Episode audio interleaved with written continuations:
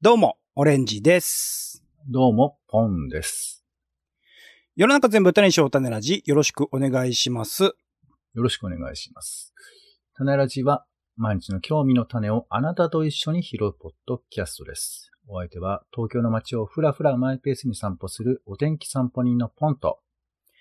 映画、演劇、音楽、アート、何でも大好き、カルチャー中毒者のオレンジです。よろしくお願いします。お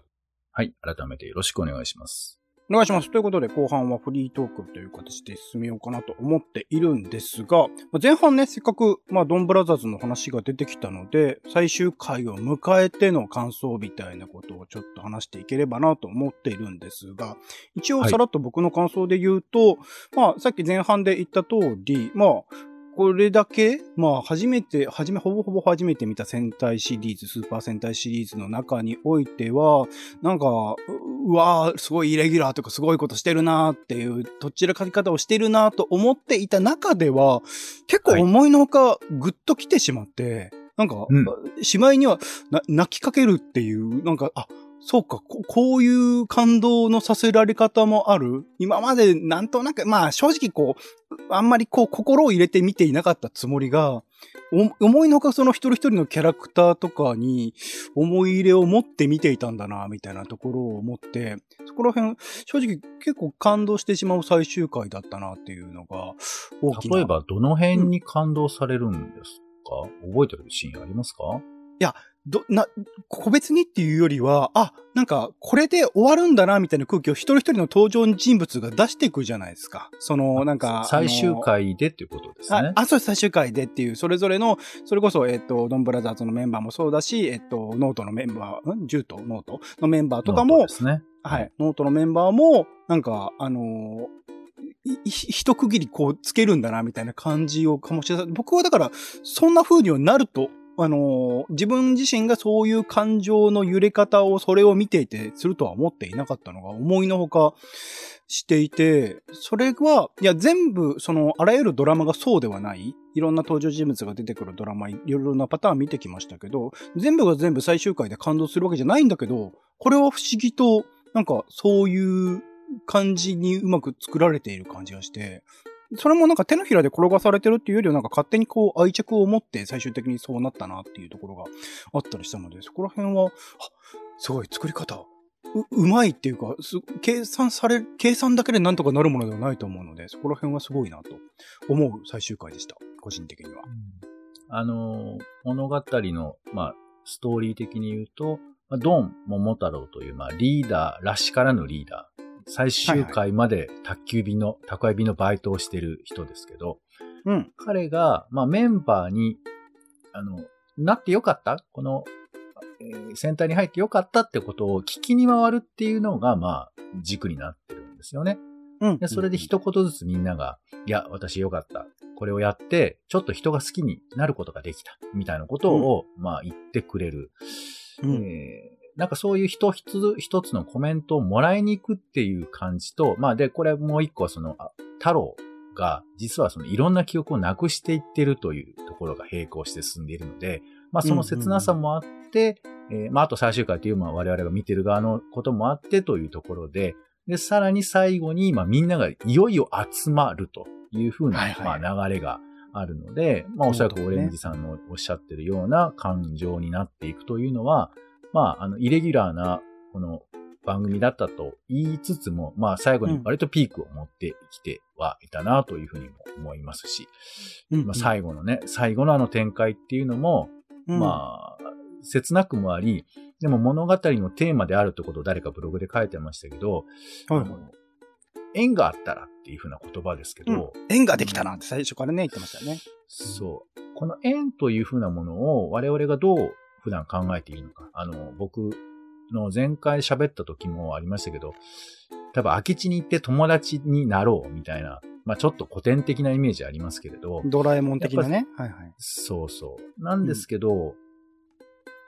でも実際僕子供たちは今でもそういうことあると思うんですよね。なんとなく同じ場所にいることで、えー友達になると。いうことがあって、でもだんだんとそういうふうなことをもっと目的化した日々に我々は置き換えていって、うん。えーなんならこう接続できるオンライン相手とは接続するけど、みたいなことになっていくわけですが、はい。これ、あの、アバタロー戦隊ってアバターっていうモチーフも実は使ってたりするから、そういうふうな意味では、まあ、そういう先端的な、まあ、いわゆる自分が見てる世界のみをどう信じるかみたいな視点すらあるのかもしれないんですけど、ところが言ってることは縁ということで、うん。うんなので、この迷惑かけたり、正直言ってこうみんながこうまとまってるとは到底言えないこのグループが、この一つの縁を使って何かしら繋がっていく気持ち、つまりメリットがあるデメリットがあるではないところで繋がっていくっていうのを、極めてこう純粋に縁というところで描き込んでいってたなと思うと、あのうん。最後も実にこう気持ちもいいし、つまり覚えていることとか、なんか繋がるなん繋がって何ができたかじゃなくて、繋がり始めた瞬間のこの感動みたいなところを、どう僕らは大事にできてるだろうなっていうふうに、まあ、あの、なんかこう、積極的に思えばそういうふうに思ったりもしたので、うんうん。何かしらこう、そういうふうに教訓めいた感じもあれば、まあ、エンターテインメントとしてもよく、なんか盛り上げてくださってるなっていう感じもしたので、はい、私も、あの、ちょっとね、あの、泣くまではいかないんだけど、でも、あ、なんか、すごいなーっていうか、なんか、もう一回最初から見たらどうだろうっていう気持ち。思ったりもしましたね。ちなみにあれ、太郎が記憶をなくすっていうのは、あうんあれはな、なんでなんでしたっけ？僕ちょっとなんかうまく飲み込めなかったんですけど。まあ、これはちょっとどこまで皆さんが把握してるのか私もはっきりわかりませんけど、そのまあ、ドン家というふうなものがあって、でそれが、はいはまあ、だからあそこの世界においては戦いは終わってないわけですよ。はあ、はあはあはあはあ、一月というふうな鬼が生まれるという状況は多分変わっていなくて、まあ、つまり人間の欲望が火がついちゃった時に、例えば、えーまあ、切れたり、ぶつかったりすることはあると。でもそれを諌める人たちがやっぱり必要だというふうな、まあ、もしかしたらじ現実社会と変わらないようなものが。スズメの戸締まり的な感じもしますね、ちょっとね。うんそうですね。まあ、そういうふうにも見てもいいかもしれない。で、ただ、それを仕切っている存在というのは代々受け継がれていて、まあ、あの、二郎というね、あの、はい変身するもう一人がいるわけですけど、あの人に引き継いだという形をとって、ひと時お休みをしましょうと。なので、今までの記憶はすべてさらっと忘れて、えー、皿の桃太郎に戻りましょうというふうな、うんまあわ、ざっくり言えばそういうことなんじゃないかなと。僕はじゃあ今まではドン家っていうところの世襲だったのが、ジローってあれ別にドン家ってわけじゃないですもんね。そこから外れた人に変わったってこと？あれもドンなんじゃないのかなそそういうことなのか。そっかそっかそっか。そういうことなのか。はい。ちょっと僕も、あの、正確には把握してませんけど、なんとなくでもそこが理解してるだけけですごいです。うんうん、全然彼に引き継がれたのかなというふうに思いますが、まあ、ちょっとその辺、どこまでね、ディティールを追うべきなのか、あの、なんかス、カイウォーカー系みたいな、そういうふうに考えるべきなのか、ちょっとわかりませんけど、はいはい。うんまあ、でもなんか一応そういう、なんかわかる。つまり、ね、十字架でもあるわけじゃないですか。戦う人たちっていうのは。はいそれをどうういうふうにこうキャンセルしてあげるかというふうな意味で言うと、まうんあ別に忘れてもよくて、ただもう一度出会った時にっていう、だからここの出会いを信じるかっていうのは別に教訓とは切り離しても、我々はどこまでそれをね、信用できるのかなっていうふうに、縁って今時あんまり使わないですけど、うん。大体縁が減ってるじゃないはいはいはいはいはいはい。って思います。ね。コロナ禍でいよいよね、そうですよね。うんそう。必要な縁を選ぶことはできるんですけど、縁って偶然巡ってくるものだから縁とも言えるわけで、うんうん。そう、それを受け入れられるような気持ちに我々はなっているんだろうか。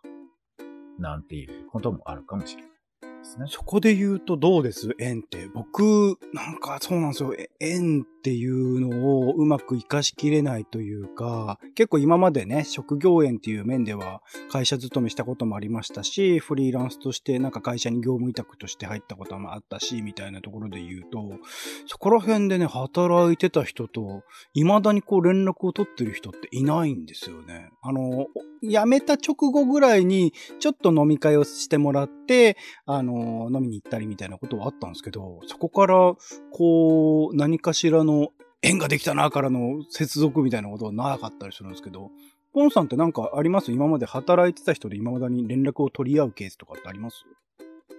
うんまあ、少ないですね。ていうかほとんどないと思います。やっぱりじゃあ、付き合いがあるのは、前にね、ちょっとあの、ご、ご地元に帰られて、あの、同級生とかと会ったみたいなことありますけど、やっぱ学校時代とかが多い感じですかね、そういうのは。うーんね、その、冷静に考えるとなんでなのかなというふうに思いますし、例えばあの、うんうん一時私もあの、Facebook ブームみたいなのがあって、はいはいはいはい、ありました、僕も。はい。友達申請を、まあ、要所要所でするみたいな時代がありましたけど、うん。5年ぐらい前かな。うん。ですけど、まあ、いや、当時も何かしらのね、活動をしていたので、そういう時に出会ったりとかね、セミナーで会った人とかそういうので繋がったこともありますけど、まあ、ほとんど繋がって何かしらってのはないですよ。そう言われればね。うんうん。ですから、そう、その縁を、まあ、大事にしてるのかって言われちゃうとすごく、こう、こ答えづらいんですけど、うん。まあでもそんなものかなという気もしますけどね。なんていうかその、いつでもネットワークがオンラインであり続けるっていうふうなことがないと嫌だっていうふうに言い出したら、そしたらうん。もう誰とも繋がれないことになるので、うんひとときでも繋がれたっていうふうなことを、まあポジティブに捉えられれば、うん。そう、だからなんかね、高級的な、あの、継続性がないものについては、私は、あの、友人とは認めませんとかって、あの、ハードに言ってもいいんですけど、それって、何の意味があるのかなっていうか、で、うん。うん。繋がる可能性がゼロではないし、仮に切れたとしても、うん。それは、もしかしたらその人の記憶の中に、ああ、なんか、例えば、ああ人がいたな、あの人ってあんな風だったなっていう記憶に留まるだけでも、僕は価値があると、今だったら思えるんですけど、うん。うん。なんかね、、Facebook の時代にちょっとひねくれたい気持ちもありましたよ、確かに。なんでこのどうせ繋がったって喋んねえんだろって思ったりも、まあ別にね、皆さん思うと思うんですけど。だからうんうん縁ってね、簡単に言うです、言うけど、なかなかね、難しいし、恥ずかしいものでもありますよね。そうっすね。だから、このドンブラザーズは、明確に敵っていうかね、あの、相手がいて、なんか、繋がり続けなきゃいけない。みんなで一緒に協力して戦わなければ、なんかほんと戦争の論理みたいな話になりますけど、なんかそれが意外と人と人を繋げるんだな、みたいなところで言うと、まあだから何かしらをね、あのー一緒になんかやるとか、まあ敵を作っちゃうとそれはそれでめんめんどくさいとかいろいろと問題があると思うので、なんかそういうのも一つの切り口になるのかなっていうのと、あとそうだ、フェイスブックで言うと、フェイスブックってポンさん今見てたりします？時々。タイムラインとか。えーまあ、ほとんど見なくなっちゃいましたけど、まあ人のいいねぐらいは時々しますかね。僕もまあ自分でやってる Facebook のグループみたいなので、こう自由に皆さん投稿いただけるような形になってるので、それをチェックしにとか言ったりはするんですけど、ほぼほぼなんか Facebook のね、タイムラインとか見なくなっちゃってる。だから、なんか Facebook は繋がったはいいけど、どちらかっていうとやっぱ晴れの場っていうか、それぞれの人の生活の中でも、こう、世の中にアピールしたい、見せたいことをどんどんどんどん出していく場っていう印象があるので、それをこう見続けていくのが、どうにもしんどいな、みたいになりますけど、わかります？この感じ。うーんまあ私は最近はもうネガティブ、ポジティブ全部正直に受け止めたいって気持ちでいるので、うん、あの、だから、でも深層心理多分あると思うんですよ。僕仕事で最近ちょっと思うんですけど、はいはい。とにかくクライアントにいい顔したいっていう気持ちがめちゃくちゃ働いてる人多くて、ほうほうほうほうほうほわかりますかね？いや、つまり仕事を受けてる立場だったら、う。はい。こういうことは、いや、いや、つまりミスは犯してませんという前提とか、うん、うん、うん、うん、うん、うん。そう、なんていうか、何、何でもポジティブですみたいな顔をしなきゃいけないみたいな。うん、うん、うん。で、これはおそらく仕事以外でも皆さんのお気持ちの中に結構あるんじゃないかなっていうか、まあだからこそ逆に言えばその友達っていう距離感だと、いやー、うまくいかなくてさって言えるんだけど、まあ普通の人にはそんなこと絶対言えないっていうか、うん、うん、うん、うん。いや、ちょっと最近ハゲ始めちゃってさとか言えないわけですよ。そんなこと。そうですね。うん、うん、うん。そう。だから、ネガティブ、ポジティブ、ポジティブって僕は両方人生においてはあるんですけど、なんか、まあ、Facebook は象徴的にそうなってるだけで、多分、ら、うん。ポジティブ以外のことをなかなか言葉にすることって難しいところにいる人もいるんじゃないかなっていうか、うん、うん、うん、うん。そう、リアルでもネガティブ言えない人、うん、うん。うんっていう人もいるのかなと思う、思いますよね。まあ、Facebook は、まあ、あの、いいんだけど、まあ、それはそれで、とは思います。僕も前にそういうのをね、あえて、あ、だからその Facebook ブームのタイミングかな。あえてこうネガティブなことを言いますみたいな投稿したら、反応をくれはしてコメントとかくれたりしたんだけど、なんかコメントをもらうのも違うな、みたいなのがあったりとかして、結局長続きしなかった記憶があって、なんか、うん、そこの難しいんでしょうね。ポジティブなものだったらば、なんか賛同なり、あの、応援なりみたいな言葉が、その、うまくこう、活かしてそのまま展開していけるんだけど、ネガティブなものに対して、それわかるよとかっていうことを全然接しない人たちに言われたとて、なんか個人的な納得感にはつながらないみたいなことはあったりするから、そこら辺は、ネガの出し方、そこでまあ僕もね、個人的にそのフリートークっていう形で、匿名でなんかズームをつないで、なんかネガティブな話とかセンシティブな話とかの、あのーまあ、投稿する？あの、みんな、あの、ズームとか Google Meet とかで、まあ、名前を出さない形で参加してもらって、まあ、音声変えられたら音声変えたいなとは思ってんだけど、なかなかそれ技術的に難しいんですけど、まあ、皆さん匿名で出てもらって、そのネガティブな話をできるイベントみたいなので、あの、なかなか開催はできてないですが、企画はし続けたりするんですけど、なんかそういう場所みたいなのは必要なのかなと思うと、ポンさんってそのネガティブなものとかっていうのを、まあツイッターとかもほとんどやってらっしゃらないと思うので、どういうところで今出してるとか、どういう風に処理してるみたいなことあります？いやまあ受け止めるっていうね言い方をされてましたけど変なんですはい。まあ私はね、あんまり愚痴言わない方なんですよ。ほうほうほうほう。それはどうしてるんだろう？だから、うん愚痴という風な解釈にせずに、できる限りその、オンのトークの中で、いいも悪いも全部喋りたいと思ってるんですね。うん、うん、うん、うん。だから、本当に人に言えないみたいな気持ちに、もちろん、ないことはないけど、あんまりそういう風にしないようにしているんだよね。喋りたい気持ちはあるけど。ギリギリそうなれてるっていう。うん、うん。まあ、いや、うんだからもうあいつぶん殴ってやれて、みたいなこととかは、うん。ぶん殴りたいやつに、あの、ね、俺殴りたい気持ちもあるのよって言いた、言うようにしてるってこと？なる、なるだああ、ははははは。け。だから、愚痴みたいな、なんか、隠すみたいなことをするの、僕はあんまり、あの、まあ、特に最近できなくなってきちゃってるから、あ、でも僕もそうっすよ。愚痴とかってあんまり出さないですね。うんうんうん。ただ、うんだから、その、溜めた状態になってるっていうのをどうするかっていうことですよね、きっとね。その、僕はだからそうそうそうそう溜めるっていう風な構造にしないようにしてるってことなんだけど、でも、うん。なんかでも自分で思うけど、嘘ついてんのかなって思ったりはするよね。本当はあるのに、うんないですって言い張ってるのかもしれないから。まあ、そういう意味では、あれですよね、関係のない人に喋るとか。ああ、うんうんうんうん。この前あの、たまたまマッサージ屋に行ったんですけど、はいはい。いいですね。もうね、一応、先に結論だけ言っとくと、そのマッサージめちゃめちゃ効かなくて、あの、肩が倍痛くなったっていうのがあったんですけど、まあそれはいいんだけど、あるあるあるあるあるあるです。うん。1時間もやったんだけどね、ずっと喋ってたの、なんか。でうんそしたら、なんかさ、田舎暮らししたいってその人はおっしゃるわけ。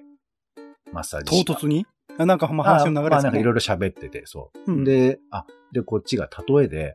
あの、北の国からってあるじゃないですか。ああいうのってどうですか、みたいなこと言ったら、うんうん。北の国から、あ、北朝鮮の話か何かですか？みたいなこと言われて、嘘だろ。高い壁があったと思って、世代の問題かな、ね若い人？若い人ですよ。多あ分ーうんうんうんうん20代ちょっととかなんですかね。うんうん。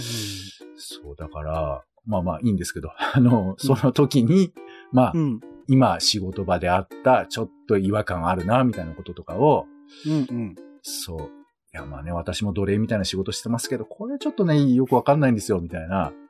うんね、だからほら、うんマスター実さんで言うところのあれですよ。あのーお客さんとどう対応するかじゃなくて、店員同士で揉めてるみたいな。あそういう感じです。とかっていうふうに、なんかこう、無理やり喋ることで、まあわかりまあ少し、そう、うんガス抜きみたいなことをするとかはあったかな。まあまあでも。それについては、うんまあ、リアクションはしてくれたんですか？いやいや、わかりますっては、あの、いやってましたから、だから商売上手だなって俺は思ってましたけど。なるほど、なるほど、なるほど。本当はだからポンさん的にはその問題を、まあ一緒の仕事してる人で問題をだなと思ってる人に対して直接言いたいっちゃ言いたいけど、そこは言わないってことなんですもんね。うーん、まあ、まあ、だから言語ができる、共有できる形式にしていければいいんですけど、だから最近思うのは、その通じない人っていうのがやっぱり世の中にはいるんだなっていうことですよね。うんうん。言っても同じ言語。を、い。いや、言ってもとか、あの、世界というか、見えてるものが違うから、はあ。だから論理で正しいことを伝えてるとか、あと感情で伝えてるつもりでも、その人がそのことを、まあ、受け止める気がないっていうのもあるかもしれないけど、違う世界観で生きてたら、うん、例えばその、え、仕事って24時間やりまくるのが普通じゃないですか？みたいな人に、ばなんかその仕事の効率化みたいな話をしても、いや、それはだからうん。もっと上手にやればいいみたいな。いやいや、はいそもそも無理なんですって話とかが、だからまあ地平が違うみたいなことですけど、それはうんあの別に、あの、いい悪いじゃなくて、立場によっても見えてくるのは違うし、人生うんね、世代とかも違う。んでしょうけど、だから伝わらない人たちとやりとりしてるときに、相手が押し付けてくるみたいなときに辛いよね。あー。え、それは明日までできるもんですよね？みたいなことがメールで来ると、いやいや、うん。あの、こっちの気持ちを想像する感じないのね？みたいに思ったりすると、なんかまあうんその時はさすがに私も、ああもうやめようって思ったりとかするよね。もういいや、みたいな、やめぴんみたいなことを思ったりはするけどね。それたまたま今回マッサージ屋っていう一つのまあ吐き出し口があったからいいですけど、普段はどうしてるんですか？僕、だそれがなくって、その、もうなんか忘れるのを待つしかないんですよ、基本的に。こうずーっと、こう、なんだろう、何回も何回もこう、あの、断るごとに思い出しては、うーってなって、なんかどうしようもないなーって、なんか言ったところで解決するわけでもないみたいな問題もあったりとか、もう言うこともできない？そたまたま会った人との間でなんか問題が起きて、それをずっと記憶するみたいなことがいくつかケースがあって、まあある種トラウマみたいになってるんですけど、なんかそれを本当忘れるしか、なんか心理学のね、本とかも読んだりしたんですよ。そういう記憶をな忘れるためにどうすればいいか。でもそれの的確な答えが書いてあるものに出会ってなくって、そこら辺は、ど普段はどうしてるんですか、ポンさんは？マッサージ屋がなかったら。ものすごいこと聞きますね。まあでも、なんかその、何？その解決はしないかもしれないけれど、何なんだろうかっていうふうなことを、まあ、ぶつくさ言ったりとかは一人で言ってるかもしれないですね。なんでなんだろう？なんでこういうことになってるんだろう？うんうんそう、その、多分、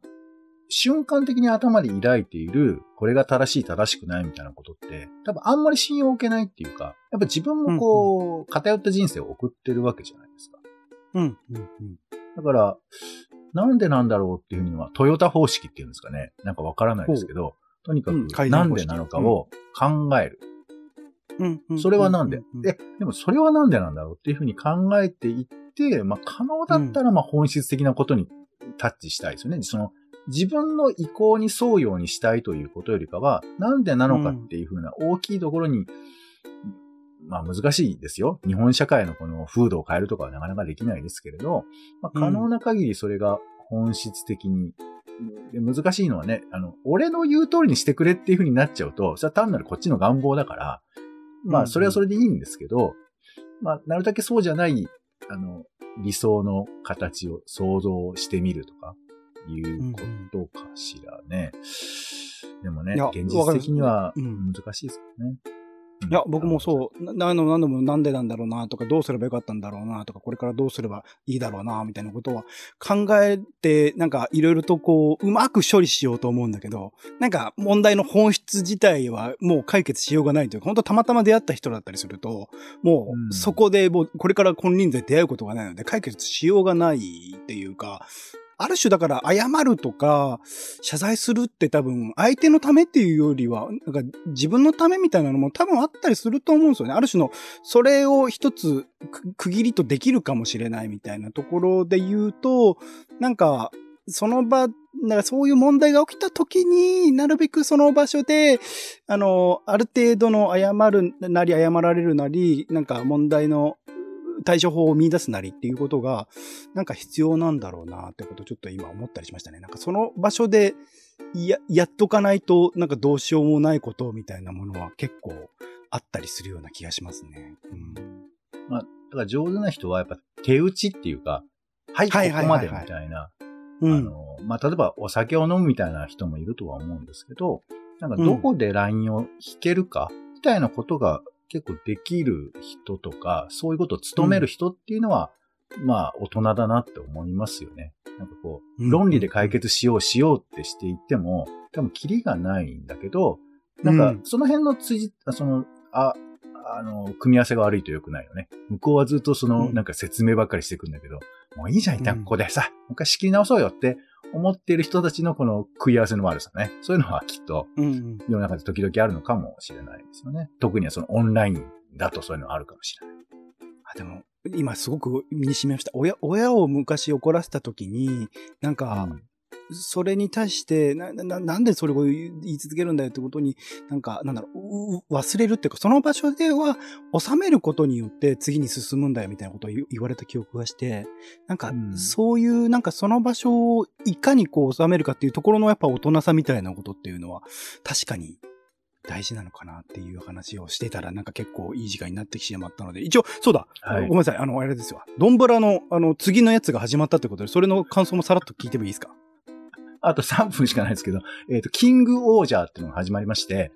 はいえーざっくり言うと、えーっと、ドラゴンクエストとファイナルファンタジーとゼルダの伝説と 進撃の巨人を足して、えー、足して割ってない感じですね。はい。おあれ？足しちゃったんだ。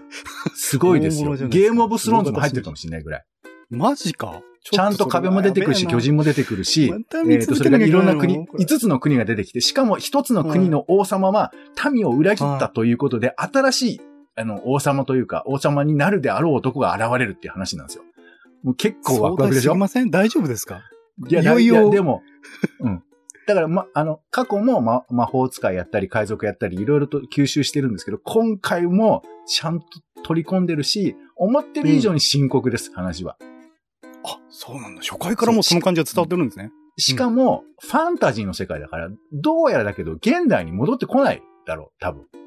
マジか。5つの国の、それぞれの、だからファンタジー世界、だからそういう氷の国とか、夏季海の国とか、そういうところの舞台にした話になりそうなので、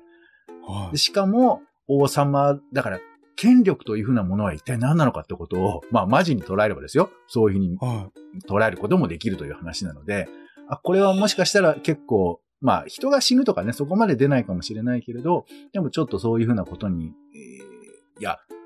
まともに見ると、やっぱウクライナとかロシアとかそういう問題を抱えたりしてますから、そんなに馬鹿にできないっていうふうなモチーフでもあるというふうな意味で、やっぱりいろんなことができるなってちょっと思ったっていう話ですね。い。ありがとうございます。ちょっとじゃあこれからも定点観測的にできればなと思います。まあ、見ないかもしれないいけど。はい。はい。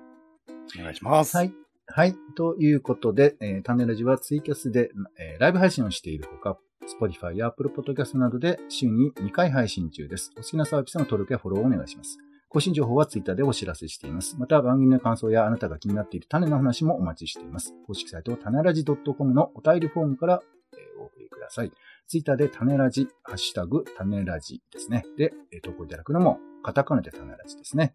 投稿いただくのも大歓迎です。